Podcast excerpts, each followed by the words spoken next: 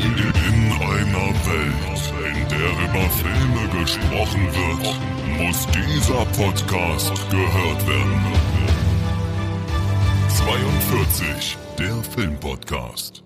Und damit herzlich willkommen hier zurück zu einer wunderbaren neuen Folge vom 42 Film Podcast. Mein Name ist Timon und mit dabei Marcel Eketinendo. Hallihallo und auch mit dabei ist Timon aka Klängern. Die Maschine ist auch dabei. Warum? Keine Ahnung. Du bist eine Maschine, Timon. Du bist für mich eine Maschine. Nee, nee, würde ich jetzt hier in dem Bereich nicht sagen. Also wenn ich jetzt 30 Filme geguckt hätte oder so, okay. Nein, in du bist der einen allgemeine Woche. Maschine. Also du bist, Ach so. du bist eine allgemeine Maschine. Ja, vielen Dank. Wie so eine, eine, die so Knöpfe macht oder so. Ja, das ist jetzt wieder eine blöde Maschine. Wieso? Jeder braucht Knöpfe. Jeder braucht Knöpfe. Okay. Sogar George Ja. Clooney braucht Knöpfe. Jeder braucht Knöpfe. Jeder.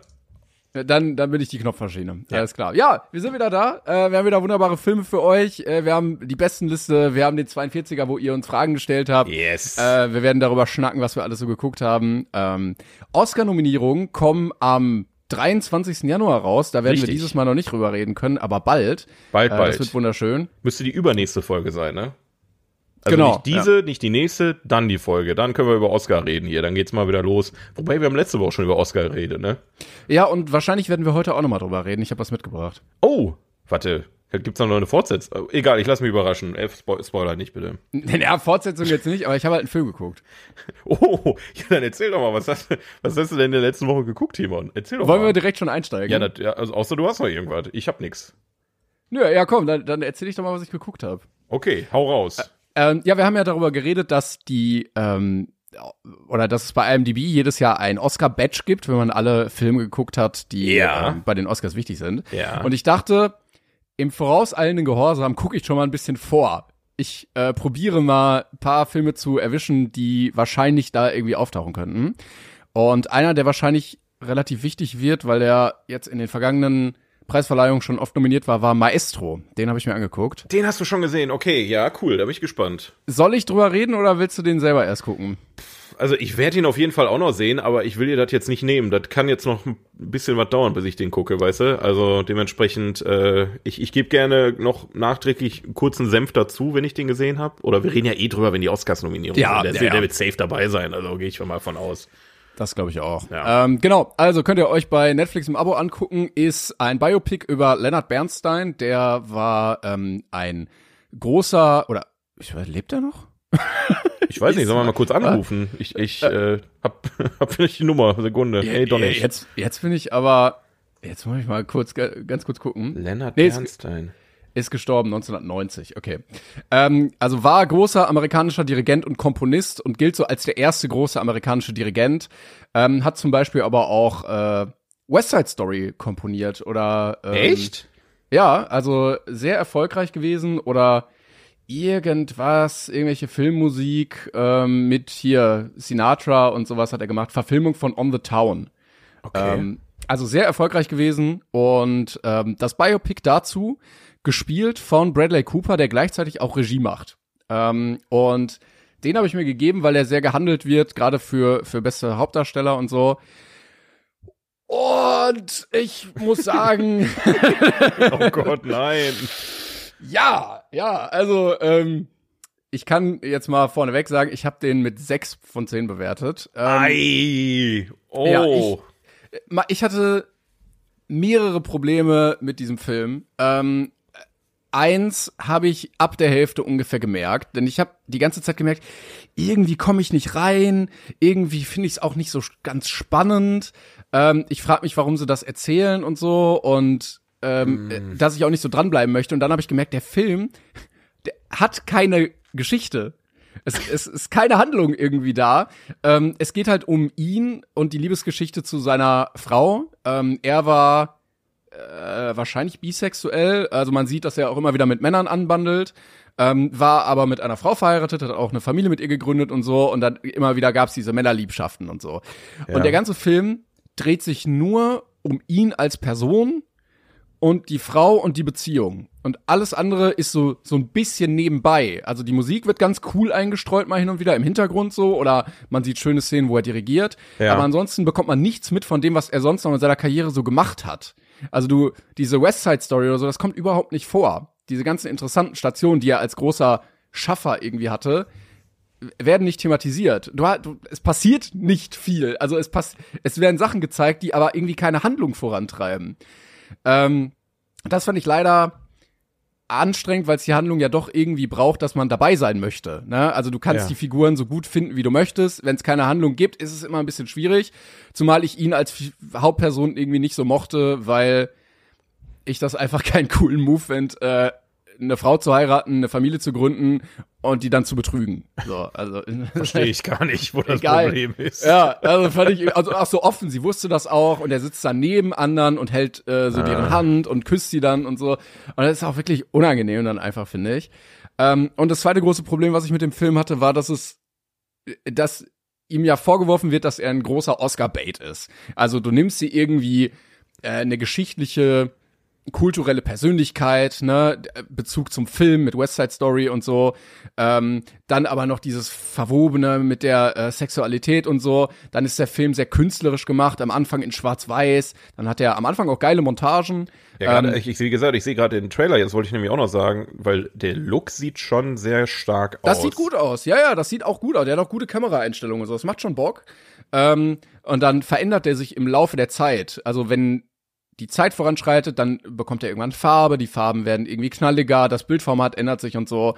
Und das hatte ich die ganze Zeit an im Kopf, dieses, wir wollen unbedingt den Oscar, wir wollen unbedingt was machen, was bei den Oscars irgendwie funktioniert, dass ich dann bei allem immer dachte, ach guck mal, dafür hast du es jetzt gemacht. Und ähm, dafür hat er ganz, ganz viele Schwächen, eben wie die Handlung oder sowas. Ähm, was mir gut gefallen hat, war vor allen Dingen die, ja, sie zählt wahrscheinlich als Nebendarstellerin, also seine Frau, äh, Carrie Mulligan. Mhm. Die hat gerade gegen Ende des Films sehr, sehr gut gespielt, fand ich, ähm, weil sie dann noch mal eine Erkrankung hat und so und da sehr viel über so kleine Nuancen schauspielern kann. Also ich war ein bisschen überrascht, dass sie bei den Golden Globes zum Beispiel nicht als beste Nebendarstellerin nominiert war. Ähm, das hätte ich auf jeden Fall gesehen. Ähm, aber ansonsten war das für mich leider eine sehr uninteressante Geschichte, wo ich mich gefragt habe, warum hat man das jetzt ausgerechnet erzählt und warum, warum erzählt man dann nicht auch so interessantere Sachen, die ja da waren in der Geschichte? Ja, ich muss auch sagen, als ich gesehen habe, dass der zumindest bei den Golden Globes nominiert ist, ähm, der kam ja auch, glaube ich, relativ spät letztes Jahr, ne? Also irgendwie im Dezember oder so. Kann es sein? Oh, das weiß ich gar nicht genau. Dass das noch so ein, ähm, ah, machen wir noch, ja, 10. Dezember, glaube ich. Ja, okay. Oder? Ist egal. Ich glaube, er kam relativ spät letztes Jahr. Und als ich gesehen habe, da dachte ich direkt an Tar. Ne? Ja, den habe ich nicht geguckt, leider. Ja, den habe ich auch noch nicht gesehen, aber ähm, der, der war ja letztes Jahr, glaube ich, bei den Oscars sehr groß mit Kate Ja. Blanchett in der Hauptrolle. Auch Hat die nicht sogar den Oscar gewonnen dafür, für beste Hauptdarstellerin? Boah, ich, da bin ich gerade echt nicht auf, auf, auf, dem- auf dem Stand, bin ich ehrlich. Ähm, und da, da war ich sehr überrascht, dass jetzt zwei Jahre hintereinander dann so ein Film irgendwie über einen Dirigenten irgendwie, also, ich, weiß ich Ja. nicht, ne? Das, Es gibt ähm, auch Szenen, äh, die machen auch echt Bock. Also es gibt so eine eine lange Szene äh, in einem One-Shot, wo Bradley Cooper als der Dirigent dirigiert. Ähm, und da merkst du so richtig Leidenschaft drin. Also er overacted immer so ein bisschen, Ja. aber ich kann mir vorstellen, dass der Charakter auch einfach so war. Und so dirigieren ist ja auch was sehr Emotionales. Ja, das Und dann immer, hast ja. du, dann hast du halt aber wieder diese Meldungen, so für diese Szene hat Bradley Cooper sechs Jahre gelernt zu dirigieren, wo du dann immer wieder dieses äh, Oscar-baitige, oh nein, er hat alles aufgeopfert für die Kunst und wie er sich dann reingefuchst hat und so. Ah, es, es war leider immer ein bisschen anstrengend. Wenn du das die ganze Zeit im Hinterkopf hast, ist es immer so ermüdend. Also, du? also er hat sich mehrere Jahre darauf vorbereitet sogar. Es ist jetzt also nicht in einem Jahr entstanden, der Film. Ja, also wie gesagt, es wurde gesagt, sechs Jahre hat er trainiert zu dirigieren, Jahre. damit er diese Szenen drehen kann. Okay. Weiß ich nicht, ob man da wirklich sechs Jahre für üben muss, weil so ein, so ein Di Dirigentenstudium geht auch nur vier Jahre. Und ne? Er hätte also, einfach in der Zeit wirklich Dirigent werden können. ja, ja. Vielleicht ist er das ja. Weiß ich nicht. Das Ja. ist, also das ist schon enttäuschend. Da hätte man mehr Einsatz zeigen können, Herr, Herr Cooper. Das ist also, da hättest du wenigstens die Ausbildung abschließen können in der Zeit. Also hinten raus kriegt er so ein bisschen mehr Handlung, äh, da passiert dann noch mal was, aber Ähm, Gerade die erste Hälfte war sehr, sehr träge alles. Na. Äh, was ich gut fand, ähm, war das Make-up. Also ich habe ihm das durchweg abgekauft, dass er älter wird. Ich finde, das sieht sehr realistisch aus. Ja. Ähm, und er macht das auch irgendwie ganz gut. Also er kann, er, er hat schon Talent oder auch ein Auge für gute Einstellungen. Ich glaube, was hier gefehlt hat, war eine vernünftige Handlung und ja, es war so ein bisschen Overacting auch, aber ähm, es war gerade gerade gerade die Handlung, also es war sehr sehr dröge. ja, am Ende war er auch dafür verantwortlich, ne? Aber Ja, das stimmt. ähm, hat Bradley, warte, ich schau mal kurz nach, weil das interessiert mich jetzt gerade. Hat Bradley Cooper schon andere Filme geschrieben? Also als, als, ich meine, klar, dass er als ähm, Schauspieler schon einiges abgeräumt hat. Was besetzt- ist denn hier mit diesem Nightmare Alley? Ah nee, das war Nee, das war wie heißt der Guillermo del Toro? Ja, der war auch nicht gut, der Film. Nightmare Alley mochte ich gar nicht. Ähm, ja, auf seinem IMDb-Profil findest du auch nur äh, Besetzung, Produktion, Regie. Du findest gar nicht. Ja gut, Star, mal, is Born. Born? Hat der das geschrieben? Nee, ne? Das war Ja, da- sowieso ein Also, Remake. Genau, er ist dabei offensichtlich gewesen, aber es war ja auch ein Remake. also ja, ja, es war ein Remake. Also es kam also wahrscheinlich vielleicht sogar sein richtiges Drehbuch-Regie-Debüt. So vielleicht Kann auch sein. irgendwo.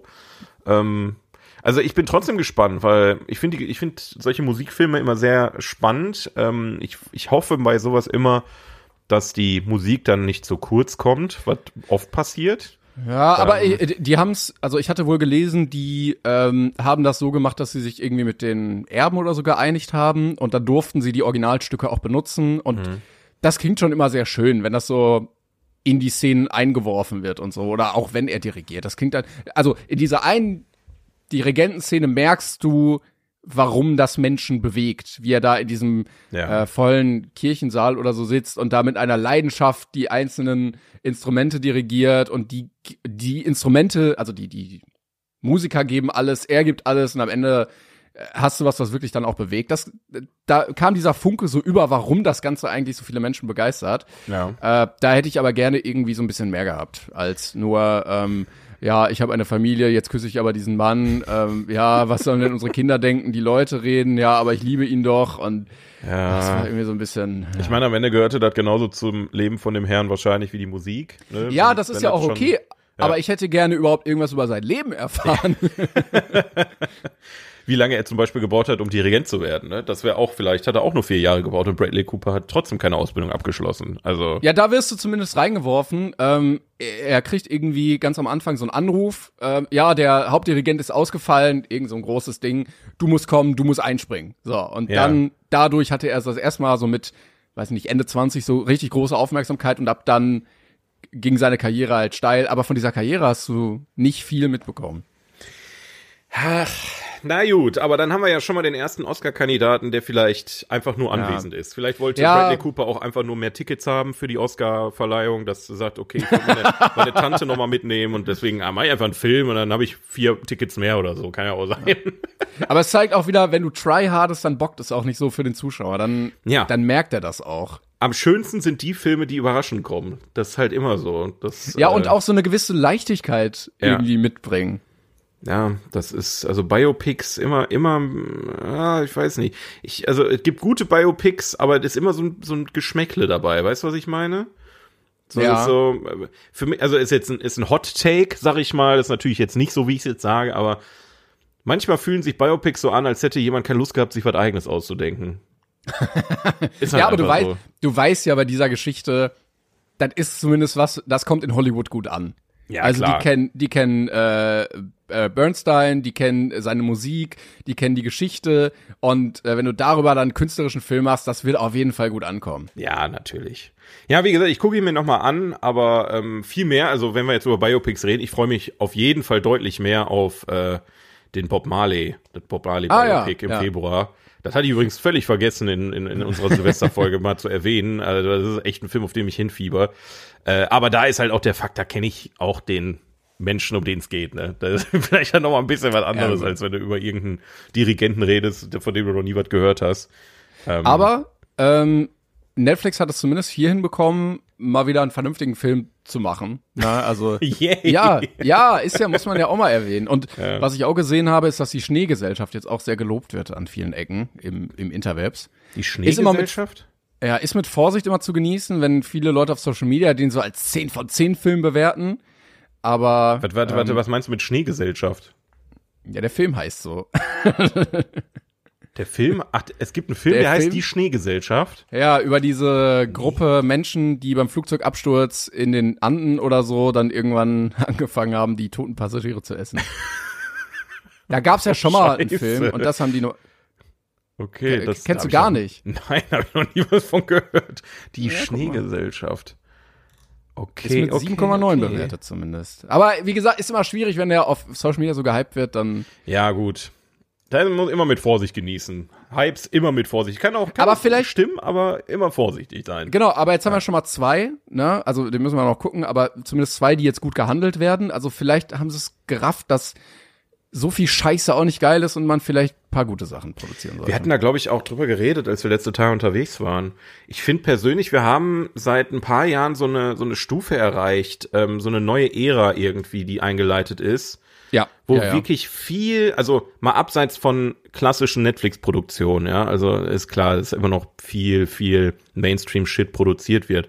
Aber ich habe das Gefühl, dass jetzt durch Social Media, gerade durch TikTok und Co., wo die Leute dann die Filme auch verbreiten und viel schneller bei den Leuten ankommen, dass viel mehr Wert auf Qualität gelegt wird an, Ja. an manchen Stellen. Da sieht man bei A24, ist zwar immer das, ne, man sagt immer dasselbe Beispiel, aber das Studio beziehungsweise die die ähm, die Firma, die die die hauen halt raus, ne? Und da sind dann nicht nur Banger bei, aber das meiste davon sind Banger und ähm, das kommt offensichtlich auch bei der jungen Generation besser an als irgend so ein Wischiwaschi Scheißkack, ne? Ja, also äh, wa- was wir ja merken, ist, dass diese ganzen Fortsetzungen nicht mehr gut funktionieren. Ja. Das wird hoffentlich in den nächsten Jahren auch weiter abebben, weil die merken, ah nee, das klappt nicht, weil die Leute keinen Bock drauf haben. Und ich habe das Gefühl, so in den 2010ern oder so, da Ende der 2000er, also so auslaufend aus den 2000er Jahren, Ja.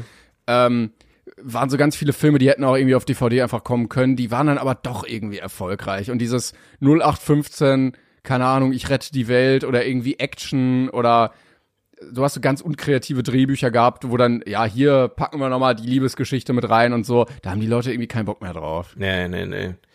Äh, vielleicht ist das aber auch nur ein Gefühl, weil wir uns jetzt aktiv mehr mit besseren Filmen beschäftigen. Ja, aber du merkst ja auch an den Kassen, ja. dass die ganz oft nicht funktionieren. Ja. Aber die ganze Welt hat sich ja auch gewandelt. Ne? Die, die, die Streaming-Anbieter sind jetzt im, äh, im quasi haben die Oberhand äh, statt den Kinos. Die Kinos sind zwar noch da, aber die ist schon schon Konkurrenz am Ende. Ne? Also ähm, wird trotzdem noch irgendwie gekämpft und ähm, da kannst du dir halt keinen Scheiß erlauben, ne? Das, das haben die, glaube ich, die Studios auch gemerkt. Jetzt kamen die Writer Ja. Strikes noch dazu. Du hast die ganze Thematik mit Disney, diese ganzen Probleme, diese, ähm, ja, ich sag mal, ähm, ganzen neuen Themen wie ähm, LGBTQ und ähm, keine Ahnung, Gendern und sowas kommt ja auch noch mit rein in die ganze Geschichte, wo auch viele nicht wissen, wie gehe ich damit um. Andere schaffen es dann wieder gut damit umzugehen.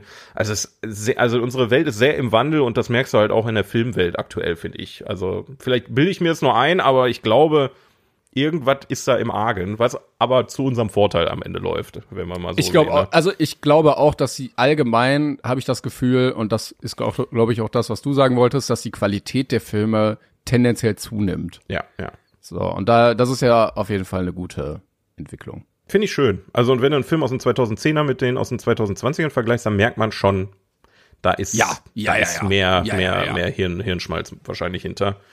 Aber gut. Hat alles seine Daseinsberechtigung. Äh, ach so, hast du gar nichts zweites geguckt oder willst du gleich nochmal ansetzen? Ähm, ich weiß nicht, also wir haben ja in ein paar Tagen noch mal einen Dreh äh, oder eine Aufnahme. Ein Dreh hier. Dreh, aber eine Aufnahme. Ja. Ja. doch, ich, also ich kann noch, Ja, wenn Ja, du was einsparen willst, ich habe zwei Sachen mitgebracht, die kann ich rausballern. Bis zum nächsten Mal habe ich bestimmt was Neues gesehen. ja, dann mach das gerne. Pass auf, ich habe nämlich ähnlich wie du gehandelt. Ich, ich will mir meine Oscar-Badges verdienen und deswegen äh, hole ich einiges nach aktuell und zwar auch Filme, wo ich denke, wo ich mir so dachte, wieso hast du die noch nicht gesehen? Ähm, allen voran zum Beispiel der Film, der 2020 ja in dem, ich sag mal in den Corona-Oscars, die ja wirklich wirklich sehr sehr sehr klein gehalten wurden damals. Ich glaube, die habe ich auch noch nicht mal mehr gesehen. ähm, den Gewinner vom Best Picture habe ich noch nicht geguckt. Was? ja, ich weiß gar nicht, ob du den schon gesehen hast. Und zwar ist es Nomadland. Oh, mit nee. Francis McDormand, also im Prinzip so der, der geistige Nachfolger von äh, Three Billboards Outside Ebbing, Missouri, der ja wirklich heftig geil war. Den habe ich geliebt, den Film. Und deswegen bin ich auch mit sehr großen, also gerade weil es auch Best Picture war, ne, ist der beste Film des Jahres offensichtlich gewesen. Und äh, da bin ich mit hohen Anforderungen rangegangen. Ja. Oh nein. Also äh, Nomadland erstmal, weil ich war ich war immer irritiert wegen des Namens, also Nomad wie Nomade. Genau. Sind, also ich kann kurz erklären, worum es geht. Es geht um eine Frau, die von Frances McDormand ähm, gespielt wird, die im Prinzip nach ähm, ja so einer kleinen ähm, wirtschaftlichen Katastrophe bei sich in der, in der Stadt. Also da war sowas, muss, muss man sich vorstellen, wie ein großes Unternehmen, ähm, die im Prinzip ein eigenes Dorf gegründet haben um sich rum, um die äh, Arbeiter da irgendwie zu wirtschaften. Und das Unternehmen ist pleite gegangen und die Leute haben alle ihr Zuhause verloren. Und sie hat sich jetzt dazu entschieden, ich lebe in meinem Truck. Und als Nomade ähm, versucht sie, rennt sie so ein bisschen auch dem Geld hinterher, ne, weil sie muss ja auch von irgendwas leben, ähm, nimmt dann im Prinzip ganz, ganz viele verschiedene Jobs an, arbeitet zum Beispiel auch bei Amazon, ähm, einmal in den, im Lager oder in irgendeinem Restaurant und macht da alles sauber oder wie auch immer und reist irgendwie so durchs, durchs Land und ähm, trifft sehr, sehr viele Menschen, die ein ähnliches Leben wie sie führen. Und das Besondere an dem Film, ähm, das habe ich allerdings erst nach dem Film erfahren. Ich hatte so ein, so ein Gefühl im Bauch, als ich es geguckt habe, dass es sein könnte, dass es so ist. Äh, aber es ist tatsächlich so. Äh, die Leute, die sie da trifft, sind echte Nomaden. Es sind wirklich mhm. Menschen, die äh, im Prinzip auf der Straße leben, in Anführungszeichen, also in ihrem Truck leben, in ihrem Auto leben und dieses Leben auch lieben. Und ähm, deswegen hast du halt jetzt auch nicht die Knaller Schauspieler, sondern es sind echte Menschen, die von ihren echten Geschichten erzählen. Ähm, grundlegend ein, ein tolles Konzept ähm, aber ich habe, also ich sag mal, ich habe dem Ganzen eine 7 gegeben. Ja, es ist jetzt keine Vollkatastrophe okay. gewesen oder sowas, aber ich habe natürlich deutlich mehr erwartet als das. Ähm, ich, ich, ich mag die Idee, ähm, ich mag äh, die, die, ja, die Hauptdarstellerin Frances McDormand sowieso. Also die macht immer einen tollen Job. Aber, die hat mittlerweile ähm, dafür ihren dritten Oscar bekommen, ne? Also ja, genau. Drei und Oscars schon krass. Für mich, also ich habe halt was völlig anderes erwartet. Für mich hat sich ein bisschen mehr wie eine Doku angefühlt, wenn ich ehrlich mhm. bin. Ähm, es hängt an manchen Stellen, wo man echt so einen Durchhänger hat. Ähm, natürlich sind manche Geschichten interessanter als andere, manche Charaktere sind sympathischer als andere. Also du hast halt auch keine Story, die du irgendwie in dem Sinne verfolgst. Es ist wirklich mehr eigentlich, also wenn man sich auf eine Dokumentation einrichtet, mit so einem leichten fiktiven Touch, dann könnte das schon mehr ballern, als so wie ich den Film geguckt habe, weil ich bin da halt reingegangen und dachte mir, okay, es ist eine fiktive Story ähm, und lass mich überraschen. Und der Film ist halt auch am Ende sehr amerikanisch was okay. auch an vielen Stellen sehr ungewöhnlich war für mich, weil ja, ich, ne, das, wenn, wenn die Amerikaner dann zu, äh, wie, wie heißt es nochmal, nicht Pat, ist es Patriotismus? Nee, ja, ja. Es? ja doch, ja. Ähm, da irgendwie so reingehen und dann unser Land ist das schönste Land und äh, also ist jetzt nicht schlimm, aber irgendwie fühlst du dich dann ein bisschen ausgeschlossen, wenn du den Film guckst. Aber äh, was ich so empfunden hatte in der Kommunikation, dass es ja auch so ein bisschen oder ist es so, dass es auch so ein bisschen um so Gesellschafts- und Wirtschaftskritik geht, dass ja, man ja. zeigt, so, ja, guck mal, irgendwie, diese Menschen sind darauf angewiesen, weil unser Land so strukturiert ist, dass sie irgendwie nicht anders können. Ganz genau. Also es ist quasi ein Paradebeispiel dafür, wie das amerikanische Wirtschaftssystem funktioniert. Ne? Es ist halt ein sehr kapitalistisches System und da wird halt nicht viel Wert drauf gelegt, boah Junge, was machen die Nachbarn da oben, Alter? Es wird halt nicht, entschuldige, es ist erneut eine äh, Folge, wo unsere Nachbarn mit dabei sind. Ähm, es, äh, also da wird, wie gesagt, Amazon sehr kritisiert, ähm, wobei nicht so krass, wie ich ursprünglich dachte, aber ähm, so im Allgemeinen diese, diese Jobs, ähm, die dann keine Sicherheit irgendwie mit sich bringen, ne? diese äh, Stundenjobs, wo du dann im Prinzip reinkommst, sagst, ich, ich arbeite hier drei Stunden, dann werde ich wieder gefeuert oder sowas mhm. ähm, dass du kein, kein gedoppeltes Netz hast, so wie wir mit dem Bürgergeld oder sowas. Ne? Das gibt's ja, glaube ich, in Amerika auch nicht. Ähm, dass du halt voll auf dich alleine gestellt bist aber dann am Ende sich auch die Leute, die dann in derselben Situation sind, gegenseitig die Hand reichen und helfen. Ne? Also wenn dann mal irgendwas mit dem Auto ist, ich glaube, sie hatte eine Szene, wo ihr Auto kaputt geht und die Reparatur kostet zu viel und ähm, sie weiß nicht, wie sie weitermachen soll und so. Ja, also da ähm, geht dann auch viel um, um Freundschaft und sowas. Also eigentlich ein schöner Film, aber Ich Okay, und dann ob- nur eine 7. Ja, ich weiß auch nicht, ob ich den als Top-Film in dem Jahr gesehen hätte. Ich, man kann ja mal gucken. Best Picture, Oscars. Ich hatte eigentlich immer schon ziemlich Bock auf den Film. Ja.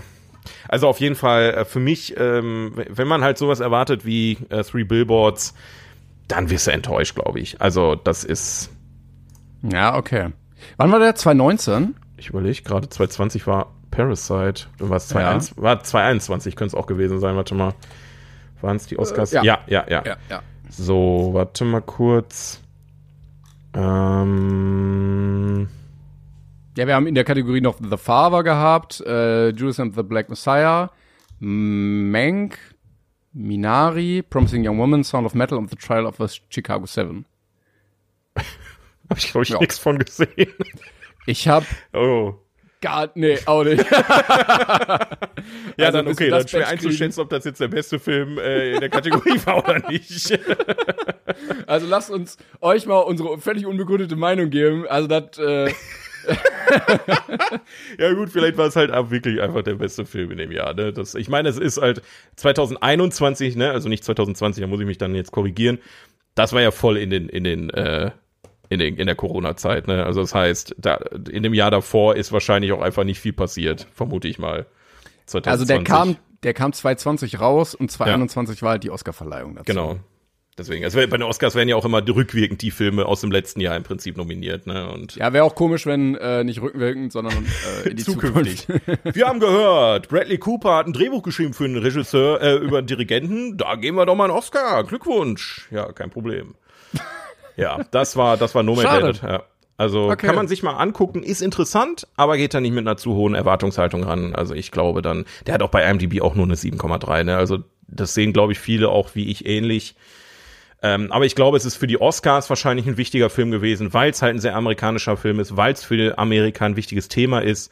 Ähm, du hast Frances McDormand, die sowieso immer abliefert, egal was du der in der Hand drückst. Ja, ich glaube, weil das ja auch Leute sind, die haben ja auch gar keine Lobby. Also die, Genau. die sind ähnlich so wie Obdachlose so unterm Radar, die man so gar Ja. nicht beachtet irgendwie in der Gesellschaft.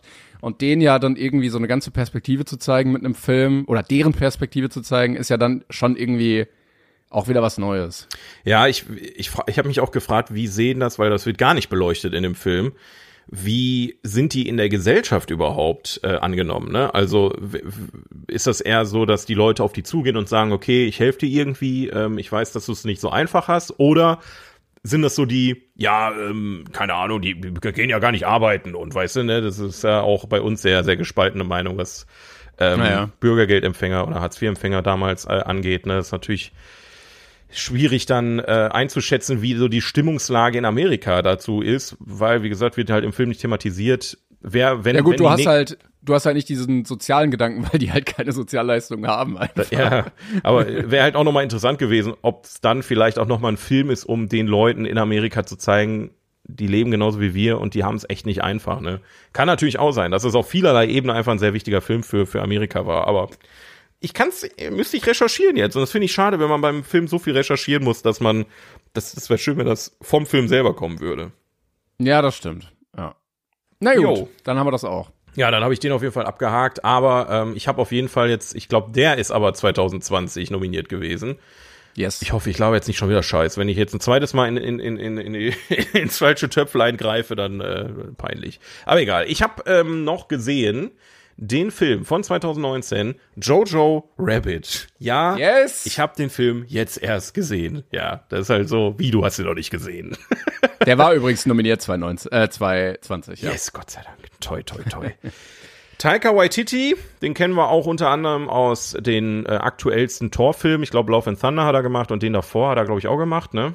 Ähm, Ja, und- 3, 3, 4 oder so. Nee, er hat gerade gerade hat er diesen Fußballfilm gemacht, glaube ich. Ja, ja, das, das auch. Aber ich meine, ich meine, so Mainstream-mäßig ist er wahrscheinlich am bekanntesten für die Torfilme am Ende.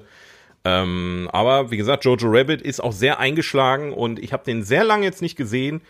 Warum, weiß ich ehrlich gesagt nicht. Ich habe den immer vor mich hergeschoben. Ist natürlich auch wieder ein Kriegsfilm in Anführungszeichen. Ne? Also Naja, naja. ja, am Ende sind da schon ein paar Szenen bei, aber jetzt kein klassischer Kriegsfilm. Also eigentlich, eigentlich geht es ja um eine alleinerziehende Mutter mit ihrem Sohn in Zeiten der, des Zweiten Weltkrieges unter Mhm.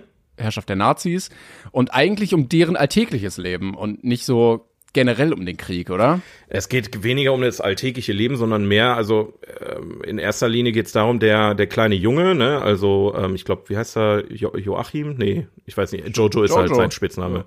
Ja. Ähm, der ist am Anfang bei der Hitlerjugend tatsächlich und ähm, wird da so ein bisschen gebrainwashed. Und ähm, er hat einen ein Fantasiefreund, und dieser Fantasiefreund ist ganz zufällig Adolf Hitler, gespielt auch von Taika Waititi, der den Film geschrieben und regiert hat. Und äh, Jojo stellt sich Adolf Hitler natürlich nicht vor, wie er wirklich ist, sondern wie sich ein Kind Adolf Hitler vorstellt. Ne? Also der ähm, natürlich seine äh, ganzen Sachen, äh, seine, seine Meinung hat, die ihm eingetrichtert werden. Ne? Natürlich hat er diese ganze Ideologie von Hitler mit auch mit dabei, weil Jojo natürlich auch in der Hitlerjugend dazu getrimmt wurde, das zu glauben, dass zum Beispiel die Juden böse sind und sind Monster und ähm, die verwandeln sich nachts in irgendwelche Tentakel, was auch immer. Ne? Also die, die haben denen da Scheiße eingetrichtert, sondergleichen. Und ähm, trotzdem redet Hitler dann aber immer wie ein kleiner Junge, weil ne, wie, wie soll sich das auch in dem Kopf von einem, ich sag mal, Zehnjährigen irgendwie so entwickeln? Und äh, dann ähm, merkt halt Jojo, dass seine Mutter eine Jüdin ähm, versteckt bei sich im Haus. Und mit der kommuniziert er sehr viel und merkt, oh, vielleicht sind die Juden ja doch keine so großen Monster, wie sie eigentlich von allen äh, dargestellt werden. Und das finde ich, und deswegen muss ich sagen, hat mich der Film krass umgehauen, wie mhm. Taika Waititi mit der Thematik umgegangen ist, wie, wie er diesen Humor, also es ist ein wirklich auch sehr lustiger Film, ähm, diesen Humor in dieses düstere, düstere, düstere Thema mit einge, eingepflegt hat und dann ähm, immer diese diese moralischen Fragen ähm, auf einen kleinen Jungen projiziert hat. Ne, es ist, äh, ist wirklich unglaublich toller Film, ähm, der ähm, der hätte in ziemlich viele Fettnäpfchen treten können, ist er aber nicht und das ist unglaublich. Also das muss man sich mal angeguckt haben, ähm, dass man sagt, man hat dieses Thema, es ist mit Respekt es, es wird mit Respekt behandelt, es wird aber trotzdem mit Humor behandelt und ähm, äh, stellt trotzdem die gleichen moralischen Fragen wie jedes Drama, was wir vielleicht schon gesehen hatten, äh, obwohl es eine Komödie ist und ähm, von einem kleinen Jungen handelt, der als imaginären Freund Adolf Hitler hat, was schon an sich eine absurde Geschichte ist. Ich ja. fand den Film auch generell ganz stark. Also äh, er ist ja auch sehr witzig und teilweise auch richtig albern. Ähm, und gleichzeitig hast du dann durch Scarlett Johansson immer wieder so emotionale Momente in dieser ja. Mutter-Sohn-Konstellation. Also die haben das sehr, sehr schön gemacht, in dieser Scheißigkeit dann irgendwie noch so miteinander umzugehen und dann klappt das aber auch nicht immer und dann, dann trifft dich das. Also mich hat das teilweise auch sehr getroffen. Dann. Ja. Ähm, ja, also haben alle auch richtig gut gemacht. Also aller Schauspieler, ich hatte den ja vor einiger Zeit schon gesehen, äh, wirklich auch sehr, sehr stark. Also sowohl äh, Jojo als kleiner Junge da, ne? Muss man mhm. ja auch erstmal hinbekommen als ja, Kind. Ja, großartig als, gespielt, ja. Als auch Scarlett Johansson, als auch die Mutter, als auch der kleine äh, Sidekick-Junge da, also den fand ich auch ganz drollig. Ähm, sehr, sehr cool. ich hatte gerade noch mal geguckt, ob's stimmt, äh, weil ich mir nicht mehr sicher war, aber ja, äh, Taika Waititi hat auch jüdische Wurzeln, also seine M Mutter. Oh. Ähm, und das finde ich auch noch mal beeindruckender bei diesem Film. Und ich hatte das auch gelesen, dass es so, dass er auch gesagt hat, so, ja, wenn sich jemand doch über Hitler lustig machen kann und sollte, dann doch jemand mit jüdischem Hintergrund, ja. Äh, um ihm einfach einen Mittelfinger ins Gesicht zu zeigen. Guck mal, was für ein, ein lächerlicher Mensch du bist. Äh, du hast alles probiert, aber mittlerweile lachen wir über dich und tanzen so auf deinem, auf ja, deinem Grab. Allgemein auch über die Ideologie wird halt sehr viel gelacht, ne, weil es halt so lächerlich ist, was da teilweise verbreitet wurde. Und die haben es halt einfach auf die Spitze getrieben, ne, wie ich schon sagte, naja. dass halt ähm, da keine Ahnung erzählt, den Kindern erzählt wird, dass äh, was was für Monster Juden sind und die, das wird wirklich wie eine Gruselgeschichte da erzählt, ne, dass die Kinder wirklich auch Angst haben vor diesen Menschen. Keine Ahnung, ob es wirklich so war. So tief bin ich nicht im Thema, aber ähm, der, der Humor basiert sehr viel auf ähm, überspitze Darstellung, dass man einfach das Ganze so sehr ins Lächerliche zieht, dass man sieht, okay, dieser Judenhass ist so schwachsinnig, wirklich, so blödsinnig, wenn man das mal so überträgt. Ähm, und äh, ja, das hat der Film wunderbar gemacht. Also kein einziges Fettnäpfchen. Ähm, Kinder mit Waffen, äh, Kinder, die in Krieg ziehen, aber trotzdem kannst du lachen und schämst dich nicht dabei. Also es ist äh, sehr außergewöhnlicher Film und ähm, wie ich dir das schon gesagt hatte, ich finde, Taika Waititi sollte sich auf solche Filme konzentrieren. Ich habe Ja. den neuen nicht gesehen, aber die Torfilme fand ich jetzt auch nicht so geil. Also dieses MCU-Ding. Ich fand den cool. Ähm, also mir hatte der Torfilm Spaß gemacht. Ich hatte aber auch hier das Gefühl, dass das viel mehr sein Steckenpferd ist. Ja. Also äh, ich gucke gerade Next Goal Wins. Da geht's ja um so eine Fußballmannschaft und so ein, auch so ein zwischenmenschliches Ding. Ähm, der ist mit 6,6 nur bewertet bei IMDb. Ja. Äh, Vielleicht muss da so ein bisschen mehr ernsthafter Touch dann noch rein oder sowas. Ja, das, wie, ich, ich, weil Fußball ist jetzt auch nicht so mein Thema. Das, wenn ich jetzt so den Trailer sehe und das, worum es geht, sieht es sehr nach, ich weiß nicht, kennst du noch, ähm, das mit dieser ähm, jamaikanischen Bobmannschaft? Ja. So wird das auch oft gehandelt. Also das quasi nur für Fußball. Ja, genau. Also ähm, ja, ist jetzt vielleicht thematisch ein bisschen nicht so unsers, vielleicht auch allgemein nicht so ganz das. Aber wie gesagt, wenn er sich darauf konzentriert und dann wirklich mit seinem Humor ähm, solche Geschichten erzählen kann, dann bin ich absolut dafür. Ähm, aber ja, lass die Finger vom MCU. Ich glaube, da, da verbrennst du dich eh mittlerweile nur noch. Das ist. Hat er vielleicht auch für die Kohle gemacht. Kann auch sein. Kann Aber auch ich fand, sein. den, ich fand den trotzdem gut, Love and Thunder. Du fandest Thor Love and Thunder gut? Ich guck mal, was ich Da da hatten, da hatten wir habe. doch auch drüber geredet, dass wir den beide nicht so geil fanden, oder? Oh, vier? Ja, Ich hab dir eine vier gegeben? Nee, nee, ich glaub, nicht du Love and den Thunder. dritten Teil wahrscheinlich. Ja, äh, wie hieß der denn? Äh, der andere. Äh, genau, ja, warte mal. Ja, äh, also Love and Thunder war wirklich scheiße. ja, Also Ragnarök gebe ich dir noch, der war okay, den konnte man sich angucken, aber ja, guck mal, der hat eine 7,9, weil den fand ich richtig gut. Der fand, ich- den fand ich witzig. Ja, ich habe bei Thor Ragnarök habe ich die ganze Zeit gedacht, boah, uff, Alter, jetzt macht er einen auf James Gunn, weißt du? Also Guardians kam halt gerade raus, dann kam Thor 3 und dann fängt der Film halt auch an. Ich glaube mit was war das ACDC am Anfang oder so. Das ist halt schon, also, we- weiß ich nicht. Er hat schon Spaß gemacht, war doch. okay, aber Mit Kork und so, das fand ich schon witzig. ja, war, aber dem ich war eh Hulk. nie so ein Riesenfan von Thor, vielleicht lag es auch daran, kann auch sein. Du bist aber Torhasser. nee, Torhasser bin ich nicht, ein Torhasser. Ich laufe sehr gerne auch durch Tore. Ah, okay, ja gut Ja. dann. Ja, nee, also nach, also Love and Thunder, das war nix. Ja, aber die beiden habe ich geguckt. Ich habe noch eine Weile vor mir, bis ich meine, meine Badges mir verdient habe, aber äh, gerade 2021 muss ich alles gucken, glaube ich, ähm, was da noch war. Aber ähm, ja, ich glaube, bei 2020 bin ich gleich, fast, fast am Ende angekommen. Ähm, weil da war ja auch Parasite und was war da noch alles. Also ich kann ja mal kurz gucken. Äh, 2020 habe ich hier offen. Es ist Parasite, Once Upon a Time in Hollywood, 1917, Joker. Das ist ein starkes Jahr gewesen. Le Mans 66. Ähm, äh, Bombshell habe ich zum Beispiel noch nicht gesehen, genauso wie Judy über Julie Garland, die, das bei Biopics. Das sind auch, glaube ich, die beiden Filme, die ich noch gucken muss dafür. Also Ich auch, ja. also vielleicht reden wir da irgendwann mal zusammen. ja, drüber. auf jeden Fall. Ja, aber das war das, was ich äh, noch mitgebracht habe heute. Ja, schön. Ja, dann äh, rede ich nächstes Mal über die anderen Sachen. Äh, ich habe nämlich eventuell ein Langzeitprojekt, aber da möchte ich noch mal kurz was Ein abwarten. Langzeitprojekt. Ui, Ja, ui, ui, ui, okay. Ich glaube, du willst es gar nicht so cool finden, aber ist mir dann egal. Alle Till Schweiger Filme rückwärts gucken. vielleicht sind sie besser oder vielleicht kriegst du irgendwelche satanischen Botschaften raus.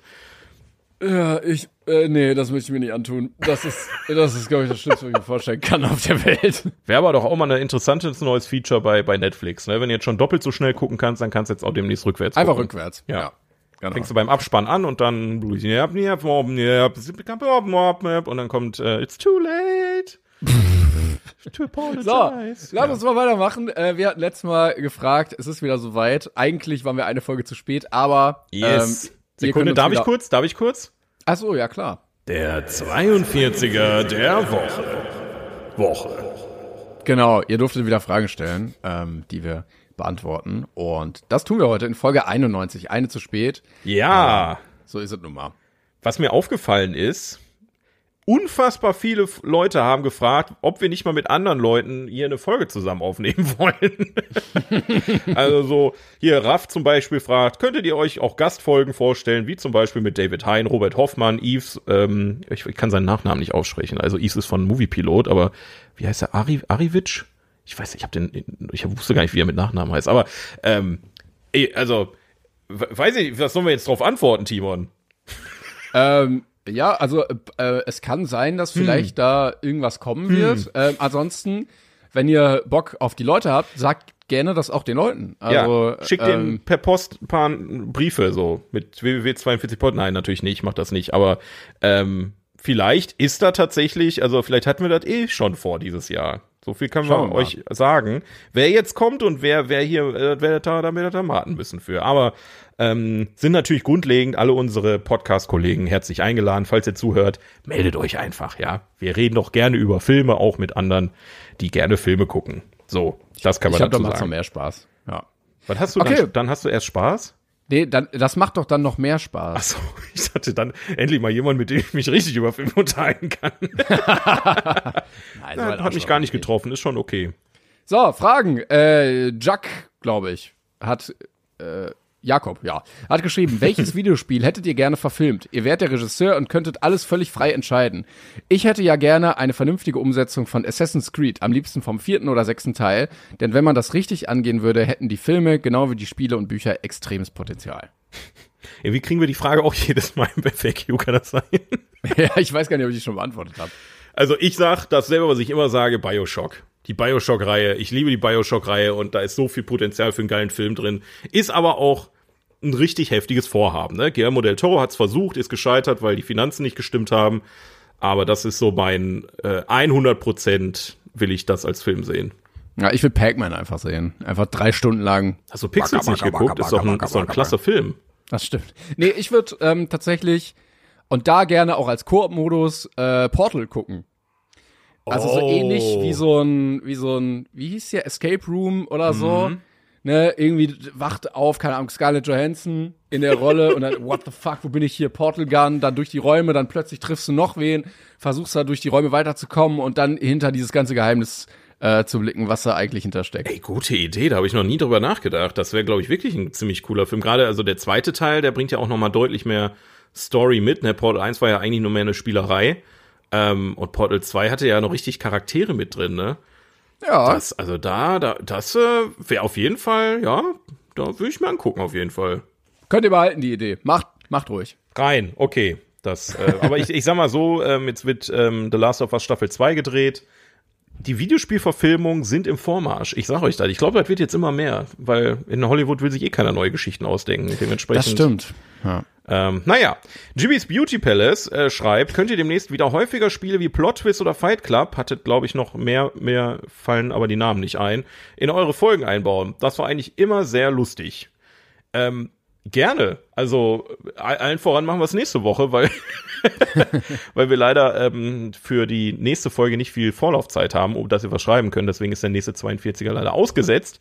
Ähm, und nächste Woche spielen wir zum Beispiel was. Aber es ist halt immer, und das spreche ich jetzt mal für mich, du kannst gerne auch was dazu sagen, sehr schwer einzuschätzen, ob ihr die Spiele auch feiert oder nicht, weil wir haben ja keine Kommentare hier, ne? Also den 42er kriegen wir ja Feedback von euch, aber ich kann jetzt äh, schwer sagen, welche Spiele haben euch zum Beispiel am besten gefallen. Das Es halt, gibt, es gibt tatsächlich auch bei Spotify äh, so ein, so ein Antworttool, also wo man unter der Folge Ja. irgendwie so kommentieren kann. Ich weiß nicht, ob das sinnvoll ist oder ob wir dann uns nur noch mehr aufteilen. wo sehen wir denn die Antworten dann überhaupt? Ja, da müssen wir uns anmelden. Das, also ich kann das sehen und du kannst das eigentlich Bei auch Sehen. Spotify oder was? Bei Spotify, ja. Okay, ja gut, ich habe ich hab die ganze Oberfläche noch nie gesehen, deswegen, das machst du ja gerade. Okay, ja, dann, äh, wie gesagt, ihr dürft auch gerne immer eure Meinung äh, zu solchen Sachen schreiben. Ne? Wenn euch ein Spiel sehr gefallen hat oder ein Spiel überhaupt nicht gefällt.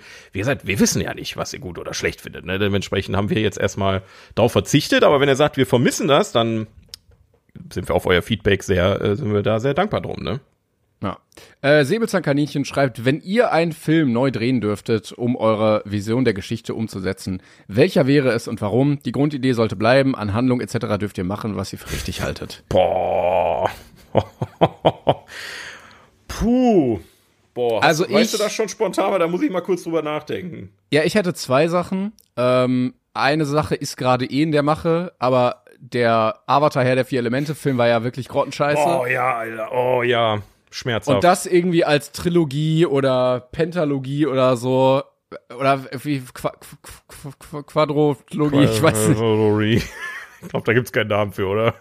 Ja, doch klar. Ähm, also für jedes Buch quasi, Buch Wasser, Buch Erde, Buch Feuer, Luft, wie auch immer. Ja. Ähm, das das fände ich schon sehr geil. Äh, ist natürlich immer schwierig, das zu komprimieren. Aber das in gut und nicht scheiße, bitte.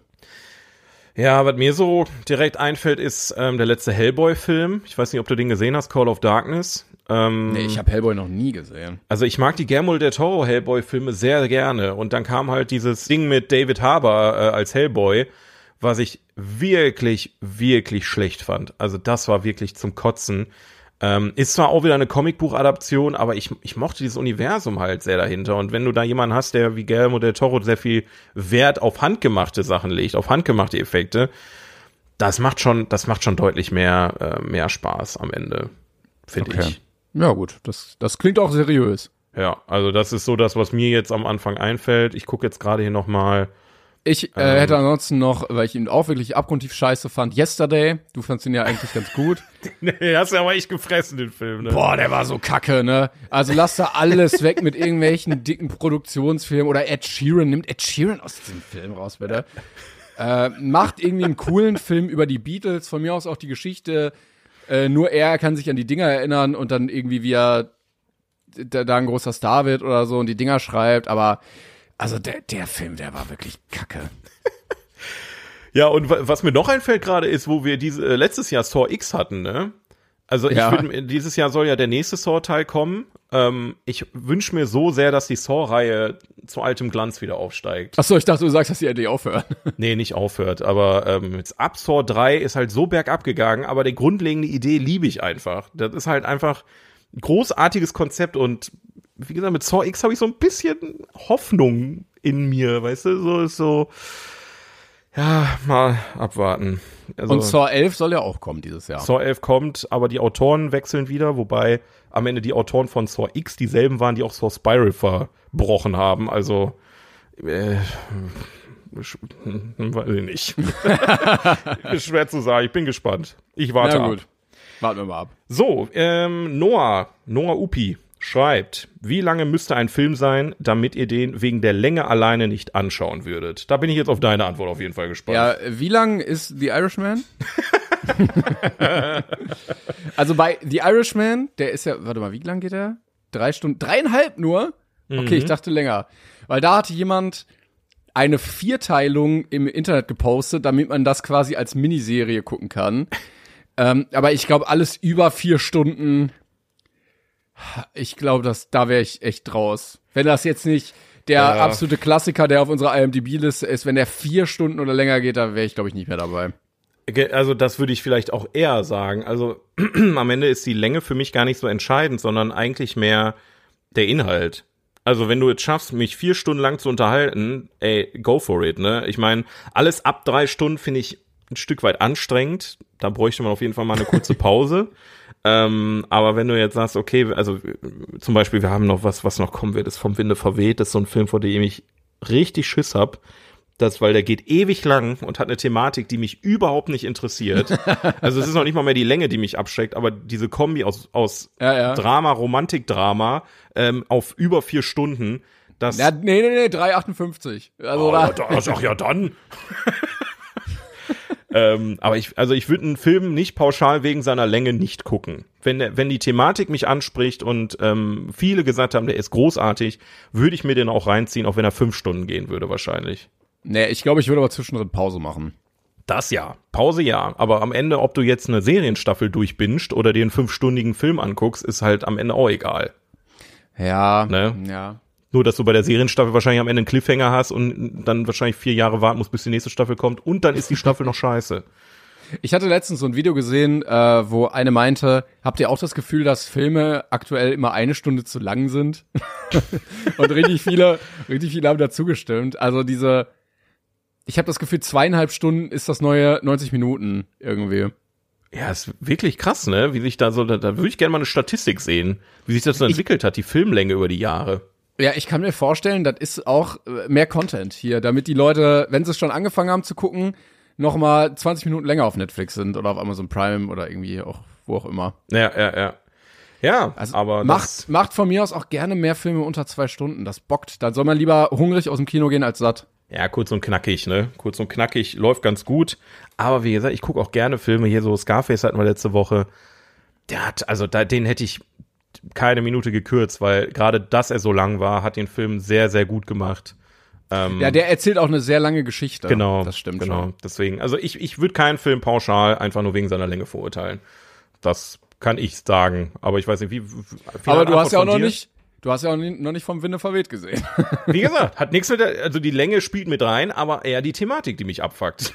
Also Und ich vielleicht ist es ein geiler Film, kann ja auch sein, weiß ich ja Ich nicht. gebe dir recht, also Thematik ist bei mir auch wichtig, aber alles über vier Stunden, also da, da muss schon viel passieren, dass ich den dann guck. Okay.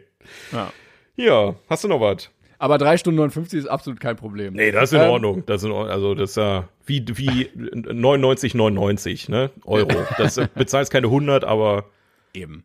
So. Äh, Leon fragt, ihr müsst 30 Stunden am Stück Filme gucken, ohne einzuschlafen. Wie würde eure Filmliste aussehen? 30 Stunden am Stück. Wie viele Filme wären das denn dann? Aber ich darf aufstehen nebenbei, oder? Ja, es kommt drauf an, auf den nicht. Film an. Also du könntest einfach zehnmal The Irishman gucken. Also Nicht mal, nicht mal. Nee, nicht, nee, mal. nicht mal. Naja, dann hast du am, am Ende, beim letzten Mal gucken, kriegst du wahrscheinlich das Ende nicht mehr. Weiß ja gar nicht, wie der Film ausgeht, ne? Ist dann auch schwierig. Aber die Frage ist halt, also ich würde jetzt das so interpretieren, dass man nicht aufstehen darf. Weil wenn du aufstehst, kannst du dich ja auch wieder wach machen mit Kaffee, mit Bewegung. Ja, ich, da, also ich darf mich doch mal hinstellen oder auf Klo nee, ist verboten. So. Ja. Also, Also, ich dachte eigentlich, das wird schwierig, weil ich dann überlegt habe, so ja, vielleicht irgendwie nochmal The Dark Knight und äh, dann irgendwie nochmal Interstellar oder so. Aber ich glaube, ich würde ganz simpel, wenn ich vi- 30 Stunden hätte zum Filme gucken, ich würde einfach unsere Liste weiter gucken. ich glaube, das wäre das, das Einfachste, ne? Oder Ich unser glaube- Buch, wir haben unser Buch ja 1001 Filme, äh, die man Ja, bis dann ja. sein Lebensende gesehen haben muss oder sowas. Oder die Oscar-Badges. oder die Oscar-Badges. Vielleicht bringen wir irgendwann selber so ein Buch raus. 1001 Filme, die wir empfehlen würden. 1001 Filme, die ihr gucken könnt, wenn ihr nicht einschlafen wollt. Aber Wobei ich sag 1000 mal, Filme ist ein bisschen viel vielleicht. ja, das könnte ein bisschen sehr lange dauern. Oder wir kopieren einfach das andere Buch und machen überall Fotos von uns rein oder so. aber ähm, ich sag mal, 30 Stunden wach bleiben ist aber in meinem Alter mittlerweile auch eine Herausforderung, oder? Kannst du 30 Stunden am Stück wach bleiben? Also ich wollte jetzt eigentlich ganz äh, ganz selbstbewusst Ja sagen, aber ich ich bin auch einer, der schon ab halb zehn müde wird. Also weil Ja.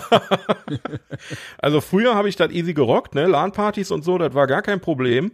Aber ich sag mal so, 24 Stunden alleine am Stück wach sein ist für mich eine Herausforderung, also ohne Mittel, ne? Also wenn du so Energy Drinks reinballerst die ganze Zeit Ja, ja. Kaffee, okay, sei es drum. Ja, super. Wenn du 18 Stunden Koks ziehst, dann kannst du wach bleiben. Ja. ja. okay. Ja, Nee, nee, nee, kann man, man so muss sich nur gut vorbereiten, aber ich sag mal, ob man dann viel noch von den Filmen mitbekommt, ist dann die andere Frage. Das ist ja auch der Grund, warum ich die Herr der Ringe-Filme nicht äh, bewertet habe, weil ich da irgendwann eingeschlafen bin bei dem großen. Ja, komm, Filmmarathon, Kilo Koks und dann geht die Sache. Das ist auch kein Problem. Hast du auch let letzte Woche gesehen. Tony Montana hat doch Ach gut so, funktioniert. Ja, also wir würden wahrscheinlich ganz, also uns werden die Filme ja nicht ausgehen. Wir haben so viel, die Ja. Badges, das Buch, die Liste, wir haben immer irgendwas zu gucken. Aber gehen wir jetzt mal davon aus, weil das ist ja am Ende die Frage, er möchte ja Filmtitel hören. Ähm, wir haben diese ganzen Listen nicht. Was würdest du dann gucken? Ähm, dann würde ich, glaube ich, auf meiner Watchlist, also ich müsste gerade so. Das ist auch keine Watchlist.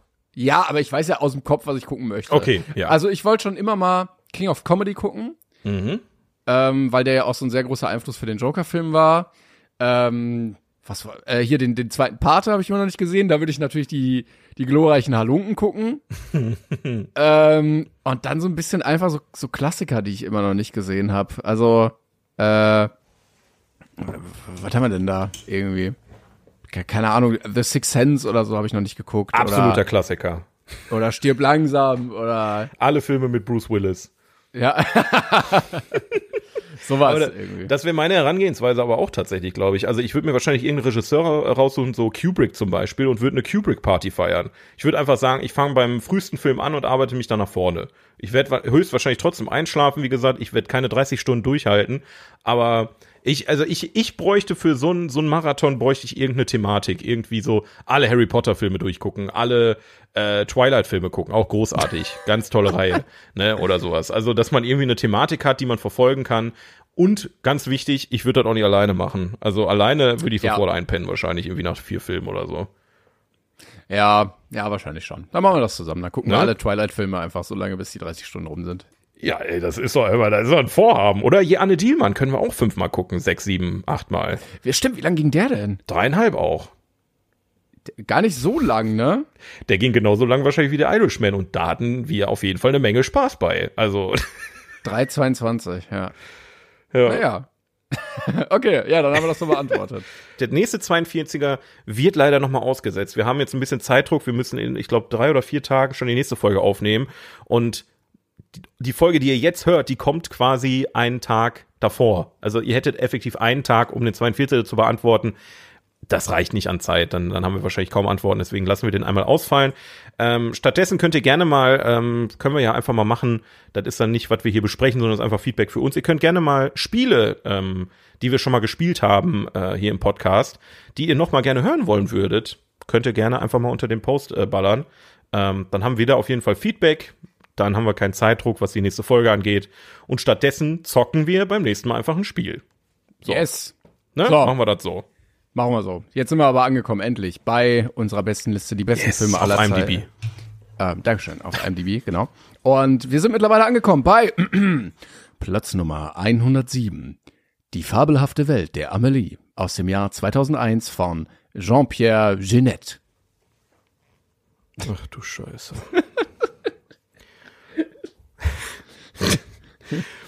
One hundred seventh place. Le fabuleux destin d'Amélie Poulain from the year 2001. And the director is Jean-Pierre Jeunet. Genau, ja, also ich hatte kein Französisch, keine Ahnung, ob das jetzt. Ich hatte eine 6 in Französisch. Ich habe keine Ahnung, ob das gestimmt hat, was ich gerade gesagt habe. Le fabuleux destin d'Amélie Poulain. Also Poulain ist der Nachname. ja. Der Amelie ist ähm, der Amelie, logischerweise. Ja, und der Rest ist wahrscheinlich die fabelhafte Welt. Stark. Überraschung, Überraschung. Das ist Ja. der erste Film seit zwölf Plätzen, der nach, Nach 2000, 2000, äh, produziert wurde. Abgefahren, abgefahren. Ja, aber ähm, äh, Timon, äh, lest doch mal vor, worum es geht. Worum geht's denn in dem Film? Ja, Amelie ist eine naive Träumerin in Paris mit einem ganz eigenen Gerechtigkeitssinn. Sie entscheidet, anderer Leute, anderen Leuten zu helfen und entdeckt dabei die Liebe. Ja, die Liebe, die Liebe, die Liebe. Ah, wir finden, das ist wirklich unser Lieblingsthema, ne? Liebesfilme, das ist unser großes Steckenpferd. Ja. Ähm, ja, willst du anfangen? Ja, ich überlege gerade, ob die Nachbarn oben gerade den Boden bohnern oder was die da machen. Der ganze, das ganze Haus vibriert. Der Boden wird geboren. Weißt du das? Nee, ich höre gar nichts. Vielleicht gucken die auch die wunderbare Welt der Amelie, da ist nämlich viel Bass drin. Sehr viel Bass. ähm, ja, also ähm, der, ich habe den Film vor einer ganzen, ganzen Weile gesehen. Das ist eine ganze Weile her. Es war so äh, in der Phase, wo ich angefangen habe, Filme zu gucken, äh, die, sehr, die im Internet sehr hoch gelobt sind und so weiter.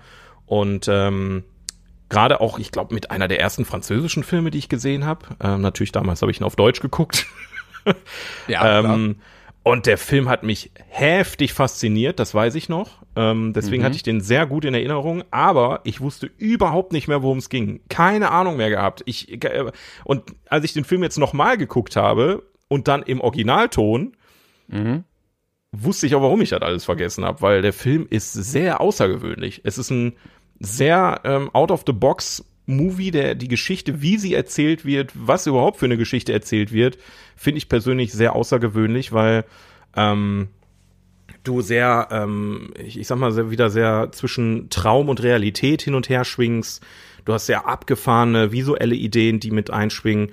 Und ähm, ich glaube, das Visuelle steht auch absolut im Vordergrund ähm, und die Charaktere äh, statt der Story, weil wirklich Ja. eine großartige Story wird ja in dem Film nicht erklärt, außer dass sie im Prinzip da jemanden jagt, der ähm, in den sie sich so ein bisschen verliebt hat, aber da so ein bisschen ein Spiel draus macht, ähm, ähm, irgendwie ihn zu äh, sein Herz zu gewinnen, sag ich mal.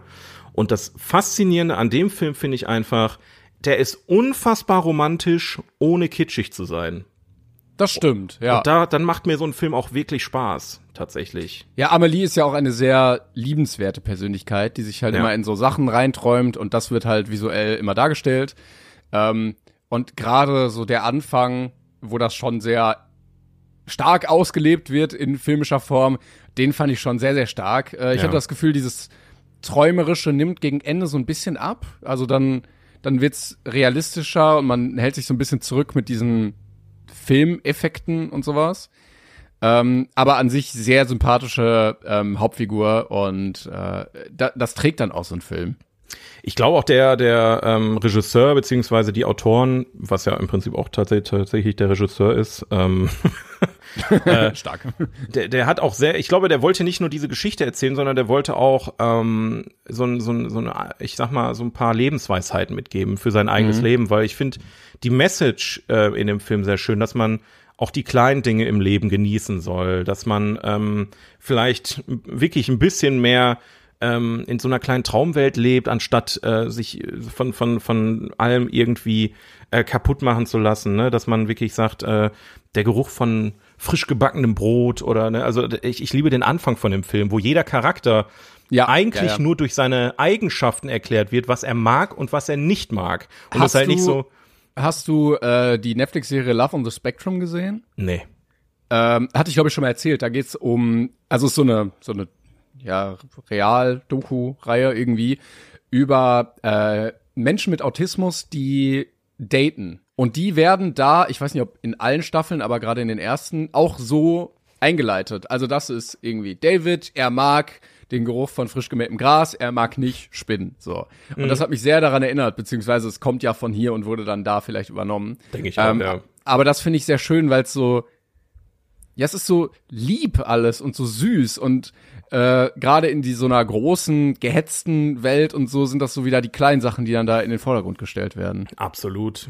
Es ist halt ein kleines Märchen, was da erzählt wird, also ein modernes Märchen, würde ich fast schon sagen, ähm, dass man, dass man da äh, im Prinzip eigentlich wenig Realismus drin hat, aber viel zauberhafte Momente ähm, und auch tolle Ideen. Also es geht halt auch der der Mann, den sie quasi da für sich gewinnen will, ist jemand, der an Fotoautomaten ähm, weggeschmissene Bilder sammelt und die in ein Album einklebt von anderen Menschen. Also ne, diese, diese Selbstschießautomaten da, wo man dann so Passfotos macht und die Fotos, die nichts geworden sind, schmeißen die Leute halt weg und er sammelt diese Bilder und ähm, sie findet das Buch so, so kennen, so, so kommen die irgendwie zueinander und äh, auch, auch diese, diese ganzen visuellen Effekte, ne, dass du da im Prinzip dann diese, gibt eine Szene, wo sie im Bett liegt und sich mit einem Polaroid im Prinzip unterhält und das Polaroid ist in vier Teile geteilt und das Polaroid hat dann vier verschiedene Meinungen auch und so. Also ganz, ganz, ganz viele tolle, wunderbare Sachen. Also es ist so ein absoluter Wohlfühlfilm. Wenn ihr euch mal nicht so wohl fühlt und, und oder nicht so gut fühlt, dann macht den Film an und ihr, ihr werdet in diese Welt reingezogen. Ähm, deswegen steht auch auf dem Cover äh, allen voran, She will change your life. Also das, ähm, wenn man sich so ein bisschen da, mehr danach richtet und das in seine Erinnerung zurückruft. Ne? Also hier im Trailer läuft gerade der Mann, ähm, der seine kleine Metalldose mit Spielsachen aus seiner Kindheit wiederfindet äh, und anfängt zu weinen oder sowas. Also manchmal verlaufen wir uns so ein bisschen im Leben und vergessen die kleinen Dinge, die uns äh, glücklich machen. Und das macht der Film ganz toll. Was mich auch da sehr fasziniert hat, war die Musik. Ähm, ja, also ja. ich weiß nicht, wie lange schon der Soundtrack dazu in meiner Playlist drin ist äh, bei Spotify, aber also die Musik ist wirklich sehr, sehr zauberhaft und unterstreicht das nochmal gut. Ja, total, ähm, total. Er war für mich keine 10 von 10. Ich muss ein bisschen Kritik äußern, ähm, mhm. was es war ein bisschen blöd auch vom Timing, aber ich dachte, es passt und ich habe den im Zug geguckt, als ich auf dem Weg nach nein, Paris war. Nein, okay, im Zug ist schwierig, ja. Nein, nein, das war nicht das Problem. Ähm, Ja. Aber ich habe den geguckt auf dem Weg nach Paris, um mich einzustimmen. und ich habe wenig von Paris gesehen in diesem Film. Also ich dachte, man sieht mehr Welt, aber man ist sehr oft nah an den Figuren. Und ich, ja, dieses Gimmick, ja, das ist französisch, das ist in Paris, das hätte auch in Venedig spielen können oder in äh, Mailand oder in, ne, weil das hätte auch ganz woanders sein können. Das wäre eigentlich egal gewesen. Das war für mich so ein kleiner Wermutstropfen. aber Ähm, hast du den auf Deutsch geguckt? boah, ich glaube, boah, äh, ich glaube ja. Weil ich finde, also auf Französisch ist der Film sehr anstrengend, weil wenn du die Sprache nicht kannst, musst du Untertitel lesen. Ja, und ja. gleichermaßen passiert sehr viel Visuelles. Also du musst halt sehr gut hin und her switchen. Äh, ich habe den Film tatsächlich nochmal geguckt mit einem Kollegen von mir, liebe Grüße an der Stelle, der ähm, noch nicht so tief in diesem Filmthema drin ist. Und da habe ich wirklich zwischendurch angehalten gefragt, geht's dir gut? Ist alles okay? weil der, der musste wirklich, also du musst ja erstmal lernen, das Visuelle einzufangen und zu wissen, wann muss ich den Untertitel lesen. Ne? Zum Beispiel, wenn er da ewig erzählt, dass er eine Adresse ähm, von irgendjemandem hat und liest die Adresse vor. Das ist immer für mich so ein Indiz, okay, er redet jetzt über die Adresse, ich muss die Adresse nicht wissen, also gucke ich mir das Visuelle an. Und das muss man halt erst lernen. Deswegen fand ich den Film sehr anstrengend, was es angeht, aber, und deswegen sage ich das jetzt, die französische Sprache macht so viel aus in dem Film. Ne? Das ist ja das, was ich damals bei Cinema Paradiso schon meinte. Mhm. Ich finde diese Kultur, dieses ganze kulturelle, wo das spielt, was für Menschen da sind, wie die miteinander umgehen und so weiter, kommt sehr viel auch über die Sprache. Und ich glaube, da ist für mich so dieses Französische ne, in Kombination mit der Musik sehr, sehr präsent gewesen. Ne? Auf ja, Deutsch okay. natürlich jetzt nicht mehr so sehr. Ja gut, das ähm, ja, ich habe mir das ein bisschen leichter gemacht dann im Zug. Äh, ich, Klar, ich im Zug, dann. im Zug wäre es die Hölle gewesen auf Französisch. da kann ich dir sagen, wenn du doch nur so ein Tablet hast oder so, nicht so viel siehst oder so. Ähm, ja. Ähm, und was was ich leider ist auch persönliches Empfinden, was ich auch nicht schön fand, war, ich weiß, das ist künstlerisch gewollt, ne, gibt's einen Gedanken zu, ähm, aber das Color Grading mochte ich nicht. Ja, ja. Das war mir zu gelb, grünlich. Äh, ich hätte gerne vielleicht in so einer Traumwelt so ein bisschen, also ich weiß, dass es diese Traumwelt verstärken soll, aber ich hätte vielleicht so ein paar buntere Farben irgendwie dann lieber gesehen oder noch mal mit, mit Farben ein bisschen mehr gespielt. Das war doch alles sehr gelb-grünlich und ist einfach ein persönlicher Geschmack mag ich einfach nicht so. Das das, ähm, ja. ja, das Grading beziehungsweise die Farbgebung im Film, die Farbpalette ist tatsächlich an einen, ich weiß nicht wie er heißt, aber an einen bestimmten Künstler angelehnt. Also das ist Absicht, dass es so ist. Sieht man auch auf dem ähm, Cover äh, von dem Film, ne, dass sie ein rotes Hemd anhat, der Hintergrund ist grün, die Schrift ist gelb. Das ist halt absichtlich, aber da gebe ich dir hundertprozentig recht. Ich hätte es auch viel mehr gefeiert, wenn, ähm, also jetzt so ein Wes Anderson zum Beispiel, der hat das ja auf die Spitze getrieben, da sieht's wirklich gut aus. Bei dem ja. Film sieht's oft Matsche aus, aber der Film ist auch von 2001. Also, ja, ne, deswegen, ja, habe ich, aber auch das war für mich ein Kritikpunkt auf jeden Fall. Ne? Ich habe dem Film jetzt auch keine 10 gegeben. Ähm, das war auf jeden Fall auch eine Sache, die irgendwann sehr anstrengend war, weil es ähm, ja dieses dieser Weißabgleich. Du hast halt gemerkt, Sachen, die weiß sind, sind plötzlich gelb und ist auf Dauer ein bisschen anstrengend zu sehen.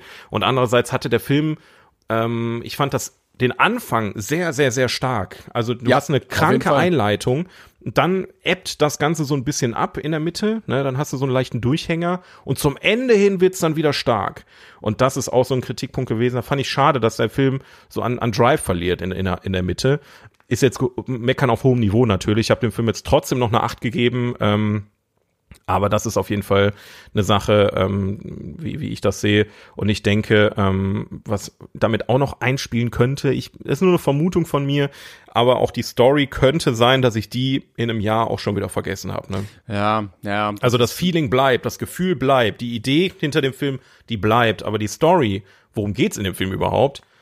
die ist mir komplett verschwunden, äh, ab, abhanden gekommen. Ich wusste noch, wie ich mich gefühlt habe, als ich den Film gesehen habe aber nicht mehr, worum es ging. Ja, das ist und auch nicht so auch, gut. Ne?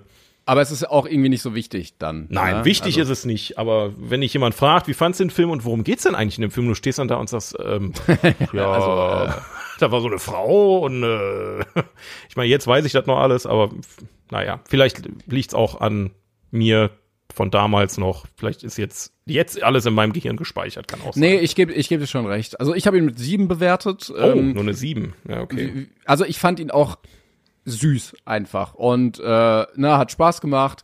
Äh, die Handlung haben wir schon gesagt und so gegen gegen Ende wurde er dann so ein bisschen ja, da ist dann viel mit Liebe und so, ne, das ist dann immer ein bisschen ja, aber ähm, nee, ich fand ihn trotzdem schön und ich glaube, es bräuchte eigentlich mehr solcher Filme. Also ja. wie du schon sagst, diese kleinen Märchen oder dieses Zauberhafte und so. Ich glaube, das ist auch was in der heutigen Zeit, das würde auch richtig gut funktionieren, weil die Leute da Bock drauf haben. Weil du genug Drama und, und Tod und Leid ja, hast ja, und so. Und dann wollen die Leute vielleicht auch einfach mal ein bisschen was Schönes. Ich finde, den kann man schön äh, in eine Schublade stecken mit Eternal äh, Sunshine of a Spotless Mind. Ähm, mit Jim ja, wobei den fand, ich, den fand ich aber irgendwie teilweise deutlich düsterer. Der war also, düster, aber der hatte trotzdem äh, ähm, eine ähnliche Love Story, die gut erzählt war. Das meine ich jetzt eher. Also jetzt vielleicht, okay, war jetzt vielleicht nee, der falsche genau. Einwurf an der falschen Zeit, ja natürlich. Also es ging Weil, jetzt nicht um die Stimmung des Films, sondern um die Erzählweise, wie wie man so eine so eine Romantik äh, ja, Kom ja, ja. Komödie. Ja, gut, es ist ein sehr lustiger Film gewesen. Ich musste auch oft lachen. Jetzt bei Eternal Sunshine eher weniger, aber Ey, bei Eternal bin ich mit einem ganz, ganz unangenehmen Gefühl irgendwie. Ja, okay, dann vielleicht doch nicht dieselbe Schublade, aber zumindest ähm, derselbe Schrank. ich glaube, was du sagen wolltest, war, dass man in beiden Filmen werden Liebesgeschichten gut erzählt. Ja. So. Null kitschig, aber trotzdem romantisch und man, man fühlt mit den Charakteren mit, weil man ähm, die sehr sympathisch findet und sehr schön erzählt, kreativ erzählt Und ähm, dementsprechend, äh, so möchte ich gerne meine Romantikfilme sehen. Das ist, ja, wenn man jetzt so an Casablanca zurückdenkt oder so, das, ja, weiß ich auch nicht. Schau mir in die Augen, Kleines. Und dann erstmal Gesicht aneinander reiben. Love is in the air. nee, nee, nee, nee, nee, nee. Love is in the air. Toll, ja.